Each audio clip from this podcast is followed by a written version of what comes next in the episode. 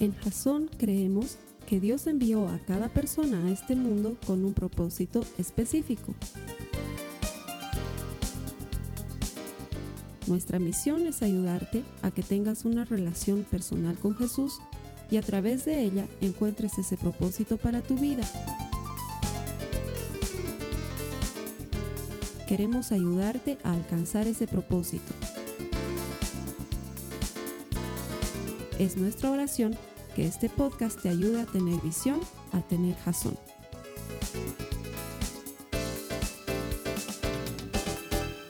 Conectarte, bienvenido a Jason. No sé desde dónde te conectas, porque literalmente este mensaje puede estar llegando hasta el último rincón del mundo. Y quién sabe, tú también me puedes ayudar a compartirlo. Tenemos varios enlaces aquí debajo de la pantalla por medio de los cuales tú puedes compartir este mensaje de forma gratuita a cualquier persona que esté conectada en el planeta. Bienvenido. Mi oración, mi deseo es que el Señor te hable por medio de la palabra que vamos a compartir hoy. La hemos preparado en oración, la hemos preparado con mucho ánimo, convencidos de que todo el que encuentra a Dios encuentra vida. Y estamos seguros que por medio del mensaje que vas a recibir hoy, no solamente vas a encontrar esa vida abundante que Dios tiene para ti, pero además vas a poder adquirir las herramientas que te ayuden a ser un auténtico discípulo de Jesucristo, un verdadero seguidor, no solo un simpatizante, sino alguien que le sigue en las buenas y en las malas. Así que gracias por conectarte, bienvenido. A las personas que me ayudan aquí a predicar todas las semanas, quiero darles gracias por asistir a la iglesia. Es buena costumbre del creyente congregarse. No existe tal cosa como una relación con Dios a mi manera. ¿Es a la manera de Dios? o no hay manera. O nos relacionamos con Él como a Él le gusta o no nos relacionamos con Él. Y Él nos enseña que no hay nada más hermoso que ver a los hermanos juntos. Y a ver, si te fijas al lado tuyo, esa es otra cosa que pasa en Jasón y que no la puedo explicar.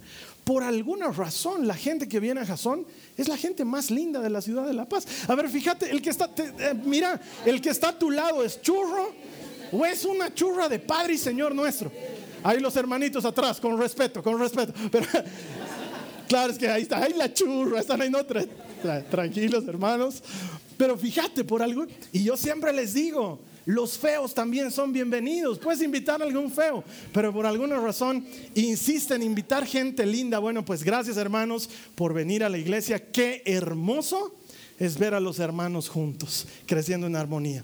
Que el Señor te hable esta mañana, esta tarde o esta noche para los que están conectados, no sé en qué hora nos estén viendo, porque estoy seguro que lo va a hacer, su palabra hoy es poderosa. Estamos en medio de una serie que se llama Yo prefiero. El objetivo de esta serie es muy, muy práctico. Queremos ayudarte a tomar decisiones sabias.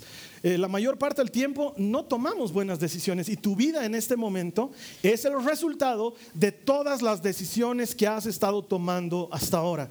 Algunas decisiones fueron buenas, y algunas decisiones fueron malas. Algunas decisiones te han llevado a tener buena salud. Algunas decisiones han destruido tu salud. Algunas decisiones te han llevado a tener paz y bienestar. Y algunas decisiones te han llevado a tener angustia y problemas. Somos el resultado de lo que decidimos. La semana pasada aprendíamos que yo prefiero agradar a Dios antes que agradar a los hombres. Yo prefiero propósito de Dios antes que popularidad. No podemos agradar a todos aunque nos esforcemos por hacerlo, siempre va a haber alguien que no le vamos a gustar, pero siempre podemos agradar a Dios.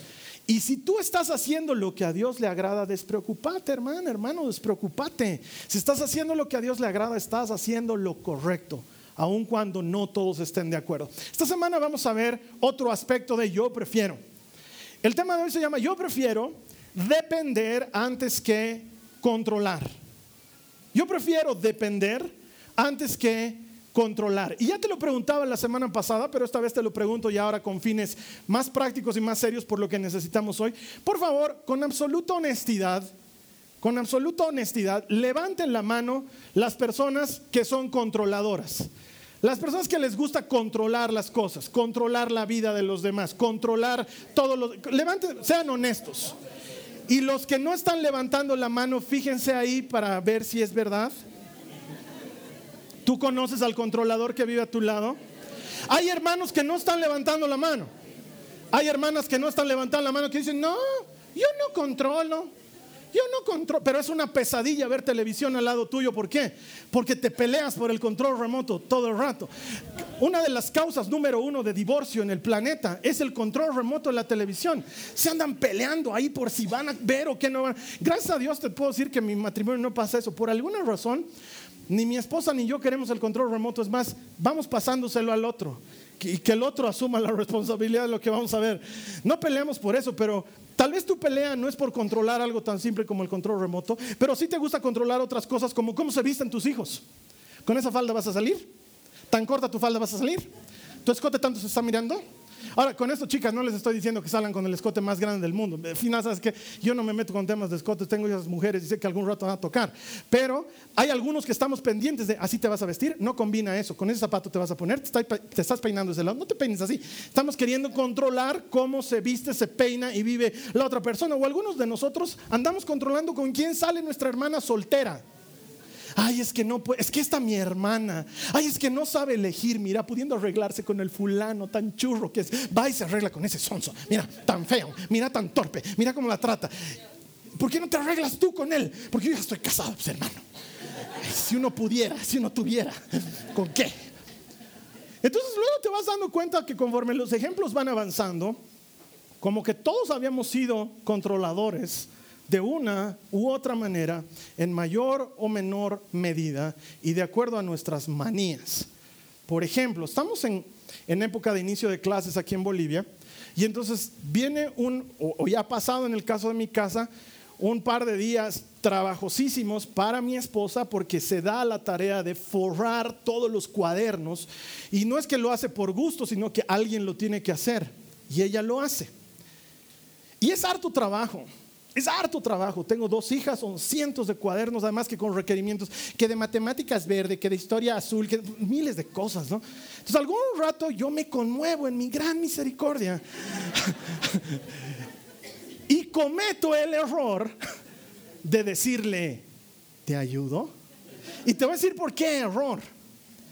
Porque la Carly tiene tal cantidad de reglas para forrar cuadernos que creo que los fariseos que cumplían 613 mandamientos de la ley se quedan cortos al lado de todas las reglas que tiene la Carly para forrar cuadernos. Es que es impresionante. Yo me siento a su lado y empiezo a forrar como yo creo que debo forrar y de pronto me mira y me dice, estás poniéndole mucho plástico. Y yo le digo, sí, pero lo voy a cortar. Sí, que te va a sobar plástico y estás desperdiciando. Pero no, porque así forro yo. No, además tu scotch está, tu, tu, cinta de pegar está muy larga. Pero es que a mí me gusta que cubra todo, no es que se ve feo, tienes que ponerle cintas cortitas y tienes que hacer y de pronto me quita y ella ya está y ella ya lo está haciendo. Y todas las reglas que tiene para forrar son inmensas, enormes, inacabables. Y lo menos que a mí me está interesando en la vida es controlar cómo se forran los cuadernos. Mejor si lo das vuelta ahí con el scotch, todo, y listo, cortas ahí, listo, ya está. Pero no, ella tiene sus reglas. A mí lo que menos me interesa son los cuadernos. Lo último que quiero controlar son los cuadernos. La única cosa que quiero controlar es todo lo demás. Tengo una manía, oren por mí hermanos, se llama trastorno obsesivo compulsivo. Cuento las gradas cuando las voy subiendo. Cuento las veces que me paso el desodorante por la axila.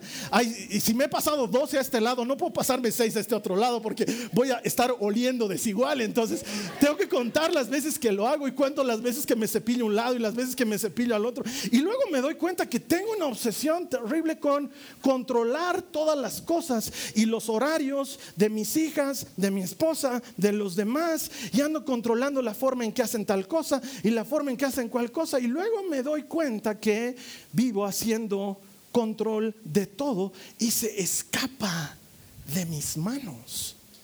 Y entras en un círculo vicioso, peligroso, que sigue más o menos esta lógica. Más me desespero por controlar. Y entonces más angustia me da porque no lo estoy logrando. Y entonces más me desespero por controlar más y más angustia me da porque no lo estoy logrando. Y vivo en un ciclo de angustia, tratar de controlar, no poder, angustia, tratar de controlar, no poder. Y se vuelve una rueda de hámster de la que nadie nos libra. Y uno piensa que no es importante, pero en el largo del tiempo te pasa una factura en tu salud, en tus relaciones, en tu vida, la desgasta. Porque vives tratando de controlar. Uno dice, pero Carlos Alberto, yo no trato de controlar. No son las cosas grandes, pero son las cosas pequeñas, los detalles. Y de pronto tenemos esa sensación de que podemos controlarlo todo, que nuestra manera es mejor que la manera de cualquiera. Y eso nos lleva a vivir en angustia. Y la palabra de Dios tiene respuesta para esto. Esta cita bíblica quizás ya la hayas leído muchas veces, pero hoy quiero pedirte que la leas poniéndole tu corazón y tu mente para que la entiendas. Está en Proverbios, en el capítulo 3, los versos 5 al 6, dice la palabra de Dios. Confía en el Señor con todo tu corazón. Y no te apoyes en tu propio entendimiento. Reconócelo en todos tus caminos y Él enderezará tus sendas. Quizás la has leído muchas veces y es más, tal vez ahorita me, digas, Carlos Alberto, pero esto no tiene mucho que ver con lo que estás hablando ahorita. No tiene todo. Y te lo explico. Te lo pongo en la, en la versión Carlos Alberto de traducción actual. Dice, confía en el Señor con todo tu corazón. Eso nosotros lo llamamos dependencia. Cuando confías más allá de, cuando confías con todo de ti, ya no dependes de ti, dependes de aquel en quien estás confiando. Entonces, confiar con todo el corazón es depender. Y no pienses que lo que tú haces es mejor. Eso es lo que está diciendo la Biblia. Porque en tu criterio tú lo vas a hacer mejor. Cuando dependes, ya no dependes de ti, sino que dependes de alguien más. Ya no confías en tu criterio, confías en el criterio de alguien más. Eso es lo que te está diciendo la Biblia. Entregáselo al Señor en lugar de pensar que tú lo puedes hacer mejor. Y sigue diciendo, reconócelo en todos tus caminos. Eso es, presente a Jesús todos los días de tu vida, en todo lo que hagas. Y termina diciendo, y cuando metas la pata, Él corregirá lo que has cometido. Porque nos vamos a equivocar, pero Él va a enderezar tu senda. Entonces la clave está en ver si vas a controlar o vas a depender. Yo prefiero depender antes que controlar. No entrar en ese círculo vicioso. Lo interesante es que este asunto del control viene desde tiempos inmemoriales. Ahí buscando en la Biblia me encontré un caso de control fuera de control extraordinario de dos personajes que quizás ya hayas escuchado hablar alguna vez en la Biblia. Sus nombres son Abraham y Sara. Este matrimonio, antes de llamarse Abraham y Sara, se llamaban Abraham y Saraí. Dios les cambió el nombre, eso es asunto de otro mensaje, porque cuando Dios te cambia, te cambia para siempre, incluso el nombre. Pero en este momento de su vida están pasando por una problemática que no es ajena a muchos de nosotros hoy. Ellos querían tener hijos y no podían tener hijos. Y es frustrante. Conozco parejas que quieren tener hijos y no pueden tener hijos y viven bajo esa amargura y bajo esa frustración, porque encima ven que otras parejas tienen hijos, como zampoña, ¿no? Uno tras otro. Y ellos dale que se esfuerzan en tener hijos y no, lo único que tienen es avivamiento, pero no tienen hijos. Y, o, tienen ahí a la prima que ni está casada y pum, pum, dos, tres guaguas. Y dicen, ¿cómo ella tiene guaguas y yo no puedo tener hijos? O tienen ahí a la hermana irresponsable que se sale en las noches a fiestear y deja las guaguas con los papás. Y la que sí quiere tener hijos dice, yo los cuidaré porque yo quisiera tener hijos. Y sienten esa frustración de querer tener algo y no pueden tenerlo. Y Dios viene y le habla a Abraham, conoces la historia y le dice, yo te voy a hacer padre de naciones, padre de multitudes. Por eso le cambia el nombre. Abraham significa padre enaltecido, pero Abraham significa padre de multitudes. Y pasan 20 años y en 20 años no sucede nada. Entonces, Sara, que sufría del mismo mal que sufrimos nosotros, dice, yo me tengo que hacer cargo. Y mira lo que dice la palabra de Dios en Génesis 16, 2. Dice, entonces Saraí le dijo a Abraham, el Señor no me ha permitido tener hijos. Ve y acuéstate con mi sierva. Quizás yo pueda tener hijos por medio de ella. Y Abraham, con pesar de alma, con mucha dificultad y después de mucho sufrimiento, aceptó la propuesta de Saraí. Es que yo no entiendo lo que está pasando ahí. Te prometo que quiero entenderlo. ¿A qué nivel de descontrol puede llegar tu necesidad de controlar las cosas? que digas, ok, Dios no está cumpliendo su promesa, lo hagamos a mi manera. Y Abraham está ahí escuchando a la Sara. ¿Y cuál es tu manera, mi amor? Te vas a acostar con mi sierva. No entiendo, quiero que por favor que alguna mujer al final del servicio se me acerque y me explique. Carlos Alberto, en un momento de desesperación uno ofrece al marido a cualquiera. Yo quisiera, quisiera entenderlo. Quisiera entenderlo. Y todo eso que le aumenté porque no está en la Biblia, también me parece de locos. O sea, si mi esposa vendría y me dice un día, ¿sabes qué, Carlos Alberto? Quiero que esta noche la pases con la vecina. O sea, yo no me imagino que, ay, mi amor, mis oraciones fueron escuchadas, gracias. O sea,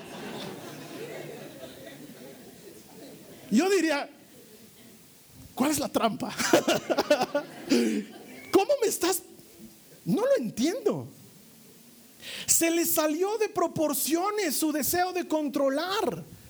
Dios no estaba respondiendo en el tiempo que debería haber respondido, me encargo yo. Dios no está haciendo lo que prometió que iría hacer, yo cumpliré la promesa. Y de pronto hasta a Dios lo quieren controlar. Y parece poca cosa.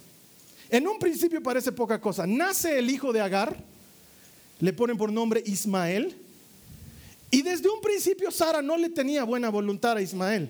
No lo quería mucho. Y a Agar menos. Y yo digo es como para sopapear las árabes. Si tú has dicho que querías, digamos, es que es para no entender. Pero luego de un tiempo, Dios cumple su promesa, porque Dios siempre cumple lo que promete. Y entonces nace Isaac. Y ahí es donde comienzan los problemas. Porque de pronto Abraham tiene que estar escuchando. El Ismael lo ha tratado mal al Isaquito esta mañana. Anda a decirle algo. Ir Ismael, respeta a tu hermanito. El Ismael se ha comido el cereal de su hermanito Isaac esta mañana. Anda, dile que no coma. Que te estás comiendo el cereal. Entonces Abraham tiene que comprar dos cajas de cereal. ¿Por qué le has comprado cereal americano al Ismaelito y nacional al Isaquito? No puede ser esas preferencias. No voy a estar tolerando. Toda la vida estuvieron en problemas entre Isaac e Ismael. Y eso ya parece suficientemente grave. Pero es más grave todavía. Porque Ismael resulta ser el padre, el antecesor de todas las naciones árabes que existen hasta el día de hoy, incluyendo Palestina. ¿Y con quién es con que está en guerra eternamente Israel? Sino contra Palestina y las naciones árabes. Sara no tenía idea que le estaba consiguiendo enemigo de por vida a su descendencia. No solo en ese momento, sino aún hasta hoy. Cuando tú y yo queremos controlar las cosas, literalmente se nos sale de proporciones. No estamos diseñados para controlar. No estamos diseñados para hacernos cargo, pero queremos. Es esa hermana que se arregla con un chico que no viene a la iglesia, paréntesis, no soy de los que cree que Dios está cocinando algún idóneo en algún lugar de la iglesia y que cuando esté listo, ¡cling! saltará y tú te casarás con él. No creo en eso. Creo que uno elige, pero a veces elegimos mal. Y te arreglas con el chico malo de la película, ¿no? Porque es malo. Y todo el mundo te dice, oye, pero ni siquiera va a la iglesia. Oye, pero ni siquiera conoce a Cristo. Y la hermana dice, no, no se preocupe, yo lo voy a convertir. Y se casa es más, si tú supieras las veces que en consejería matrimonial les he dicho, no se casen. No, va a cambiar. No, lo voy a transformar. Eso no funciona, pero tú tienes esa ilusión de que puedes controlar las cosas y en el camino te das cuenta que no las controlas. Y luego ahí tenemos la hermana que 20 años llega a la iglesia y dice, ay, sí hay que seguir orando por mi marido, hay que seguir orando por él hermana, no es algo que tú puedas controlar. Ojalá nosotros pudiéramos cambiar a la gente. Vivimos con la ilusión de cambiar a la gente. ¿Quieres cambiar cómo mastica tu marido? Es que me enferma cómo mastica. Se le escucha todo lo que le mastica. Va a la cocina y desde mi cuarto le escucho lo que está masticando. Ya, pues que cambie. Y queremos controlar cómo come el marido. Y el marido está en la cocina. ¿Yo qué he hecho? Pero así como yo, así comemos en mi casa, sí, así come tu madre. Dicen, ¿no? Todo lo queremos controlar. O queremos controlar las finanzas. Por alguna razón pensamos que nosotros somos más hábiles que Dios. Entonces Dios dice que lo hagas de una manera honrándole con lo primero de tu, salario, dándole el 10%. Pero no, no, no, eso del 10% es Antiguo Testamento, Carlos Alberto. Nuevo Testamento no hay nada de diezmos. Yo voy a administrar el dinero como yo quiera. Y piensas que haciéndolo a tu manera lo vas a hacer mejor que a la manera de Dios. De alguna forma crees que tú eres más hábil con 100% que Dios con 90%. Y entonces las cosas no funcionan como debieran. Y empezamos a querer controlar y se nos sale de control. Dios tiene una manera y la manera de Dios siempre es mejor. Tal vez los papás helicóptero. Has debido conocer a los papás helicóptero. Siempre sobrevolando sobre sus hijos. Has hecho la tarea, hijito. No, mami. Son las diez y media de la noche. Sí, me he olvidado. Ya, anda a dormir, yo te lo voy a hacer. Empiezan a hacer la tarea, ¿no? Y empiezan a revisar los cuadernos y ven que ha escrito con mala letra y borran y corrigen y lo hacen, disimulan, ¿no? Un poco mejor de letra. Y al día siguiente, hijito, ya te lo he hecho tu tarea. No vas a avisar a tu profesor. No vas a avisar a tu profesor. Cerrar tu mochila. Yo voy a tener que cerrar tu mochila. Todo tengo que hacértelo yo. Anda al colegio. Y luego cuando llega la nota del niño con sus libretas de anotaciones, llega la nota, 92 tengo, mamá, 92 tenemos, hijito. Aleluya. 90. Esa es mi nota, es mi esfuerzo, es mi trabajo. Esos papás helicópteros que están sobre sus hijos todo el tiempo. Ni bien sale de la casa, ha puesto un pie fuera de la casa, trin, suena su celular. Eh, ve a la chica y dice, ay, es mi mamá, pues acabo de salir. Hola, mami, acabo de salir. ¿Te has puesto tu gorrito? ¿Estás abrigada? ¿A dónde estás yendo? No me has avisado. Pero te he dicho, mamá, que estoy yendo a hacer un trabajo. Ni bien llegues, me vas a avisar. Activa tu GPS, te voy a estar geolocalizando todo el rato. ¿Por qué? Nadie llama a su mamá, pero la chica ni bien llega al trabajo. Antes de entrar a hacer el trabajo, se queda afuera un ratito. Mami, eh, ya estoy entrando a hacer el trabajo. ¿Has entrado? No, estoy entrando. Entra primero. No, de aquí afuera te quiero hablar. Los papás de helicóptero son. Bendicen la creación del GPS. Para ellos es pues la máxima creación de la historia. ¿Qué hace caminando por la San Francisco? No tenía que. Mira, está caminando. Se ha detenido, mira. Movilidad debe estar esperando. Sí, ha agarrado minibús rápido, está yendo ahora, mira. ¿Por qué lo sigues? Y luego dices, ay, mi batería no me dura. Es el GPS. Estás quemando tu batería. A veces el control se nos sale de control. Y el anhelo más grande que tienes es estar ahí en su primera cita.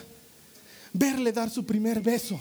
Oye, ¿qué te pasa? Dejarles a tus hijos solos.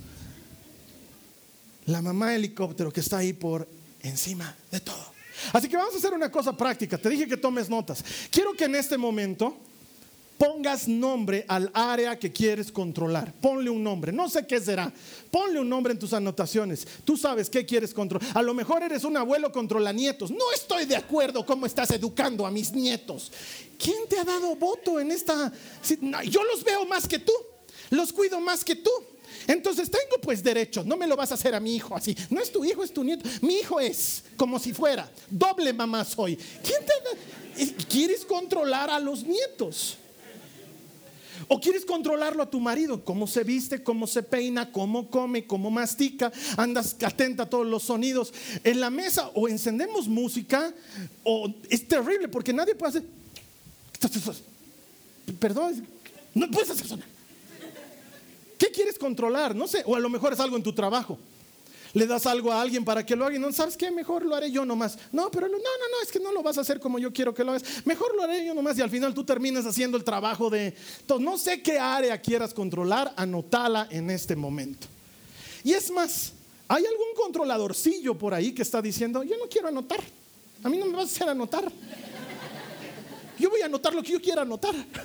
No vas a anotar lo que te estoy diciendo que anotes ahorita. No me voy a dar por vencido. Anótalo. ¿Qué área quieres controlar? ¿Por qué?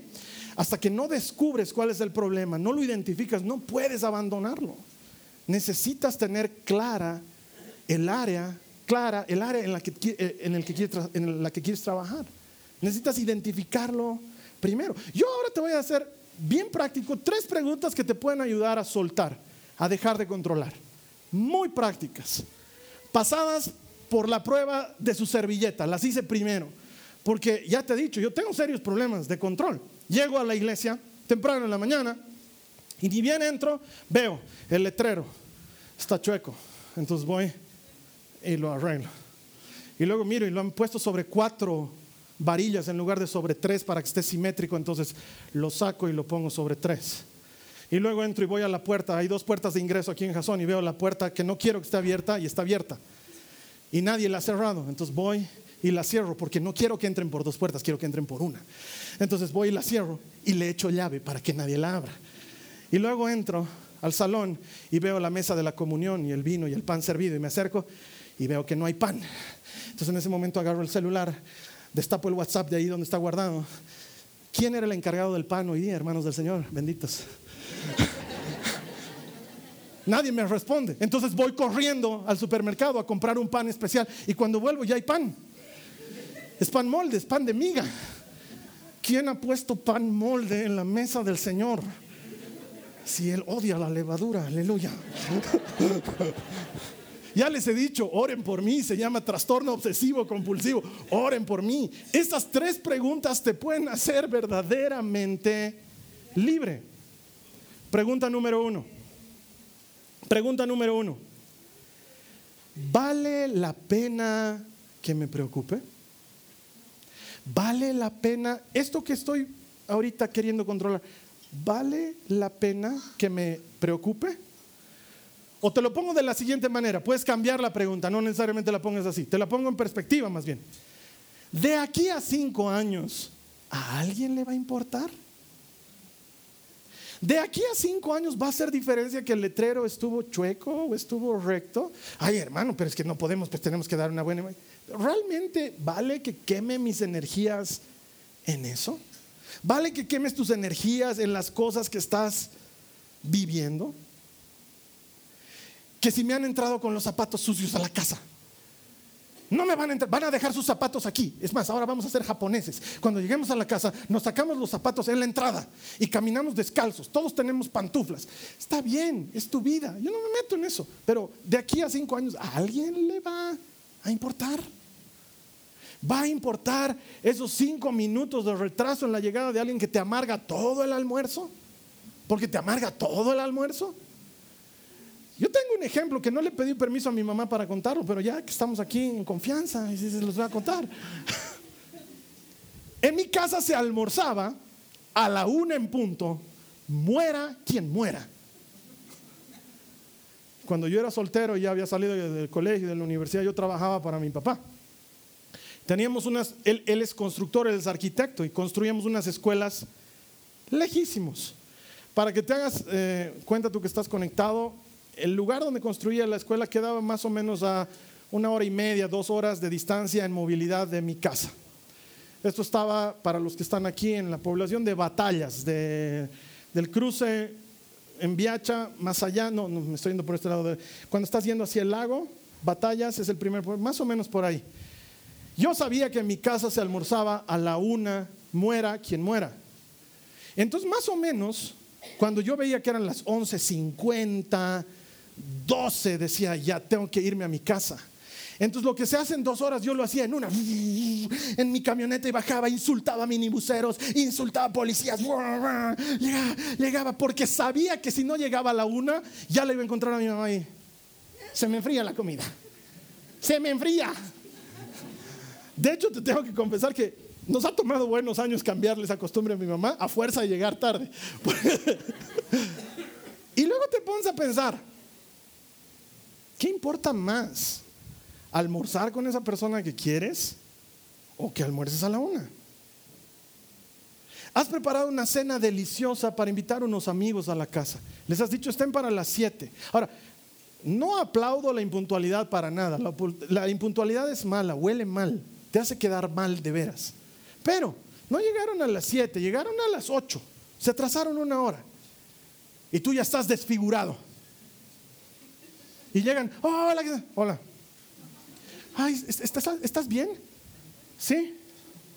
Cenaremos, ¿no? Ya, de entrada ya no hay tiempo de sobremesa ni nada, ¿no? Cenaremos, aunque debe estar frío. Pizza nomás pediremos. O no cenemos también, ya han debido comer, ¿no? Si, si has hecho eso y te vas a amargar la vida, ¿ya para qué lo hiciste? Pregúntate, ¿vale la pena que me preocupe por esto ahora? De aquí a cinco años a alguien le va a importar, va a hacer diferencia. Y esa es la parte del mensaje que alguien más está pensando y diciendo, "Ah, ¿cómo quisiera que mi marido escuche este mensaje? No es para tu marido, es para ti. Pero como te gusta controlar y estás pensando, ¿van a subir a internet? ¿Cuándo suben la prédica?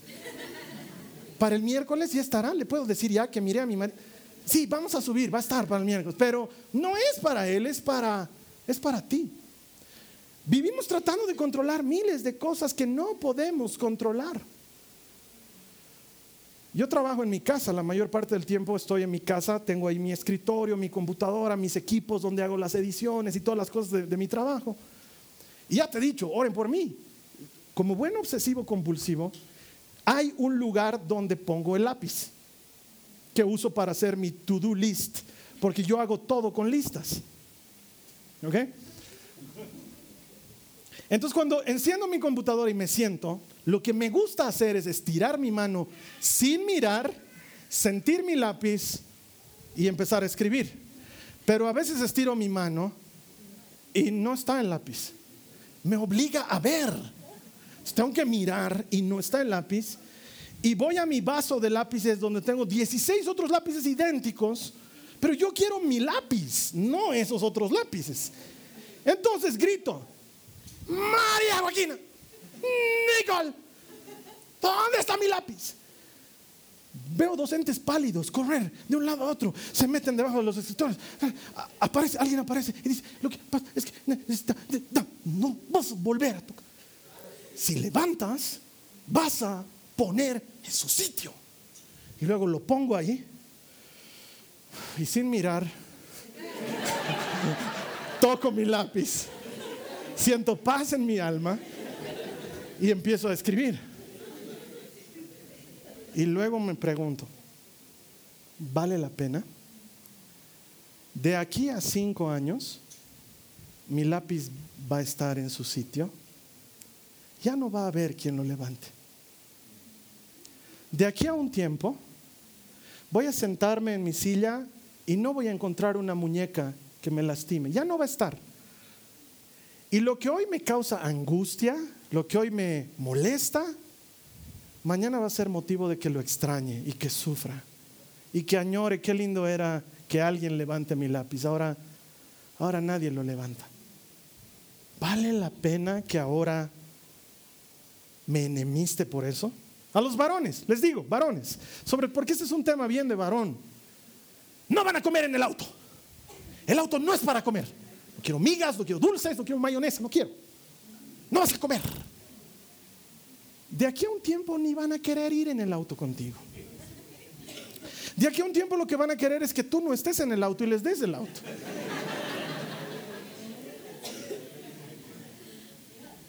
Vale la pena que te pierdas todo lo que te pierdes.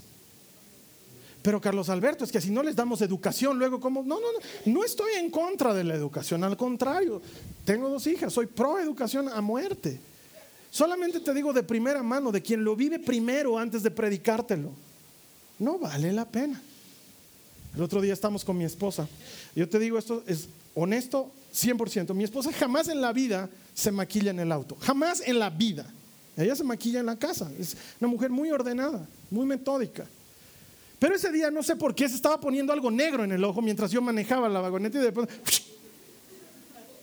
una raya negra en el techo blanco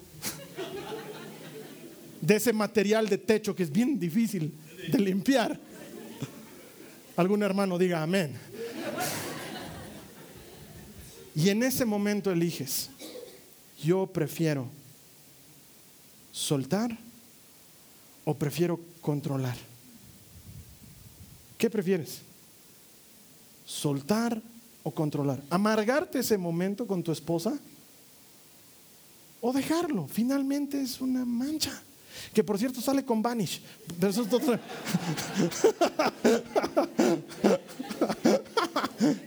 Oren por mí, hermanos, oren por mí. ¿Vale la pena? Primera pregunta, ¿vale la pena? Segunda pregunta, ¿puedo controlarlo? ¿Puedo yo controlarlo? Porque si puedes controlarlo, hermano, haz algo. Si, el tema que estás viviendo es ir al médico y tomar un medicamento, hazlo. Anda al médico, toma el medicamento. Porque soltar, entregarle a Dios, jamás es ser irresponsable. Jamás en la vida se trata de ser irresponsable.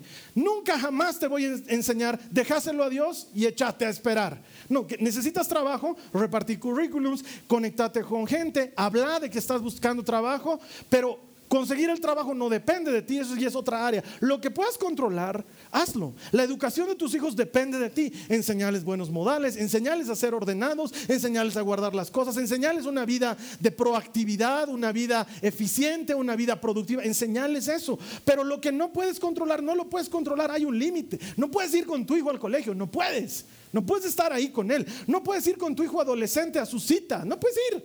Va a estar con su novio. No puedes. Tienes que dejarla, tienes que confiar en que los valores que has sembrado van a funcionar. Y eso se llama depender, sueltas. Porque puedes tener intimidad con la gente o puedes tener control, pero no puedes tener los dos al mismo tiempo. Te lo digo de nuevo.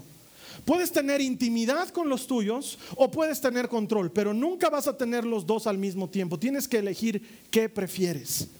Y llega un momento en que si quieres tener intimidad vas a tener que soltar. Que si quieres que tu hijo, tu hija te cuente las cosas que hace afuera, vas a tener que soltar.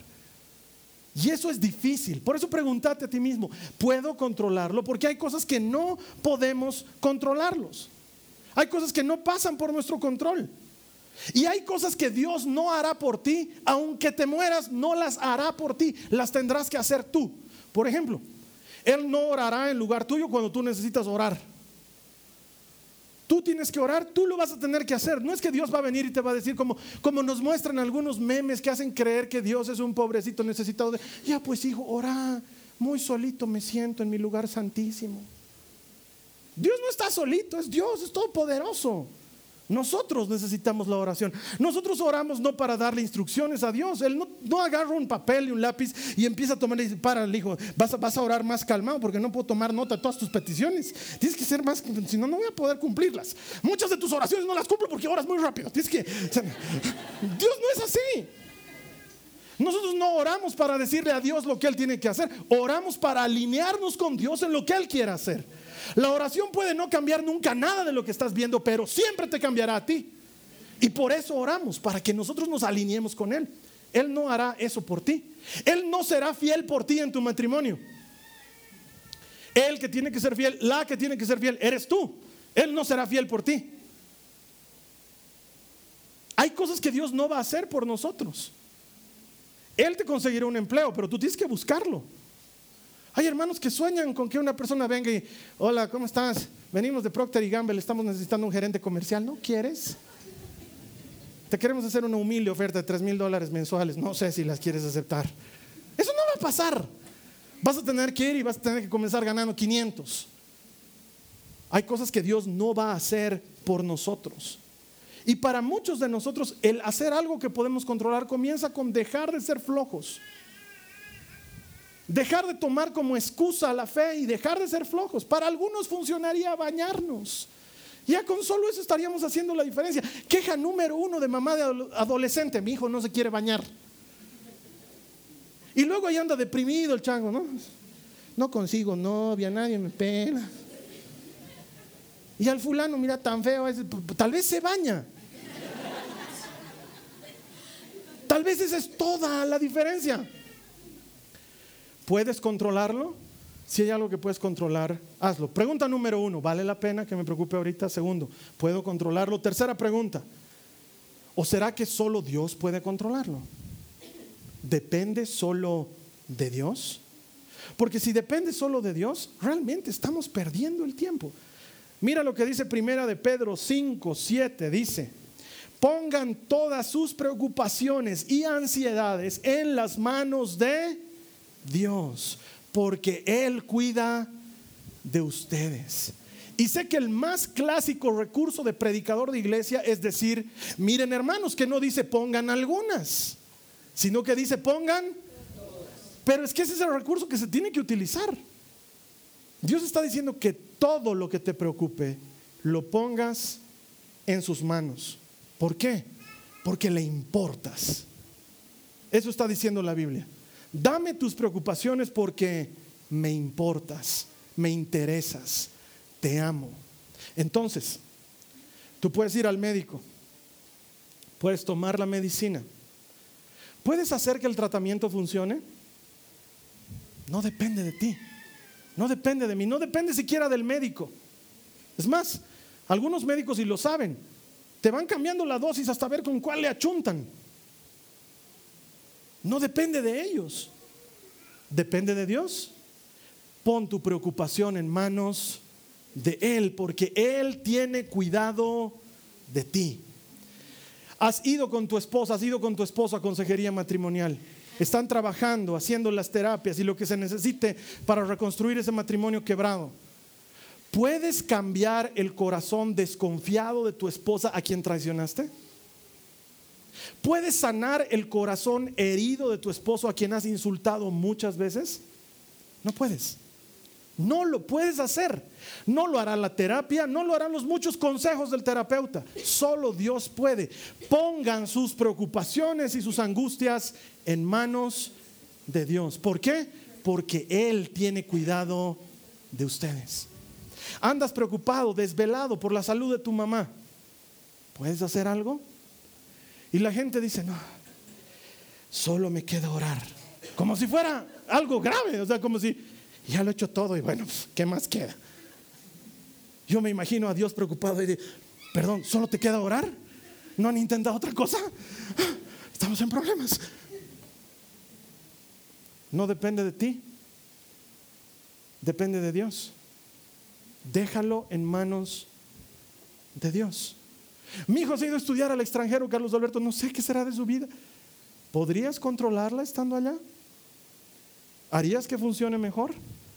¿O qué tal si prefieres soltarla y depender de Dios y dejárselo en sus manos porque Él tiene cuidado de ti? Pablo lo dice de esta manera y lo hemos leído muchas veces. No se preocupen por nada, oren por todo. Y den gracias a Dios. Y alégrense, dice. Está en ti y en mí el que elijamos bien hoy. Si vas a seguir controlando, y ya sabemos cómo nos ha ido controlando, o si vas a elegir depender y soltar.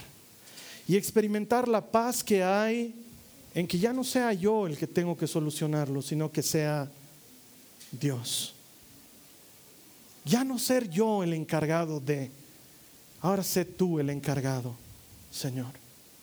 Tres preguntas muy sencillas. ¿Vale la pena que me angustie ahora? ¿Puedo controlarlo? ¿Y no será que Dios tiene que controlarlo? Y entonces, sueltas.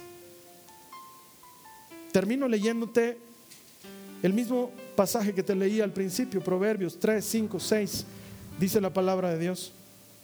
Confía en el Señor con todo tu corazón. Y no te apoyes en tu propio entendimiento. Reconócelo en todos tus caminos y Él enderezará tus sendas. Es de ti ahora que digas, no, no, no, Carlos Alberto, no me has convencido y prefiero seguir controlando, más bien terminarla porque tengo otras cosas que hacer. O, o que digas soltarlo. Yo prefiero depender, yo prefiero soltar. Yo prefiero confiar y esperar en aquel que todo lo puede. Si tu deseo es soltar, si tu deseo es depender, te invito a que hagas esta oración conmigo. Mira, siempre te lo invito de forma voluntaria. ¿Sabes por qué? Porque no te puedo obligar a hacer una oración. Si yo te obligara a hacer una oración, entonces estaría tratando de controlar algo que no puedo controlar. Pero si tú eliges depender por tu propia cuenta, estás soltando y te puedo garantizar una cosa, tu vida depositada en las manos de Dios es el mejor depósito que puedes hacer. Es el único depósito que garantiza que algo va a volver a ti multiplicado. ¿Qué tal si en este momento, sin que nadie te obligue, eliges hacer esta oración? Cierras tus ojos donde quiera que te encuentres, excepto si estás manejando, ahí no es una buena idea, excepto si estás manejando. Hazte un lado con el auto, para y cierra tus ojos y haz esta oración conmigo. Dile al Señor Jesús, Señor Jesús, todo este tiempo he vivido presa de mi deseo de controlar. Hoy reconozco mi enfermedad delante de ti. Quiero controlar las cosas, mantenerlas bajo mi control. He llegado a creer que mi manera es la mejor manera. Me he equivocado y hoy lo reconozco. Delante de ti, yo prefiero depender antes que controlar. Te entrego mis cargas, te entrego mi ansiedad, te entrego mis preocupaciones y escojo confiar en ti. Sé, Señor, que en tus manos están las mejores soluciones y que tú tienes todo el poder. En el nombre de Jesús. En el nombre de Jesús. Si aquí hay alguna persona que nunca ha recibido a Jesús como su Señor o Salvador, quiero darte esta oportunidad. No yo porque no es algo que yo pueda hacer, pero creo que el momento es propicio. Si nunca has dicho, Jesús, yo quiero que tú seas el Señor de mi vida. Si nunca le has dicho, Señor, hago el cambio, te doy mi vida y a cambio recibo la tuya. Si nunca lo has hecho, este es un buen momento. Yo te quiero ayudar a orar. Si hay aquí alguien que quiera recibir al Señor Jesús por primera vez o que siente que necesita reconfirmar su relación con Él, por favor yo te voy a pedir que levantes tu mano y que me permites orar contigo. Levanten su mano todos los que quieren hacerlo. Ora conmigo. Tal vez esta es tu situación también ahí conectado. Ora conmigo. Dile al Señor Jesús, Señor Jesús, te pido perdón de mis pecados. Te pido perdón de todas mis ofensas. Y te recibo como mi Señor. Te recibo como mi Salvador. Confieso que tú eres el Señor de mi vida. Y creo que Dios te resucitó entre los muertos. Regálame tu promesa. Recíbeme en tu regazo. Soy una nueva criatura. En el nombre de Jesús. Amén. Vamos a darle un aplauso al Señor por esas personas que han recibido a Jesús esta mañana.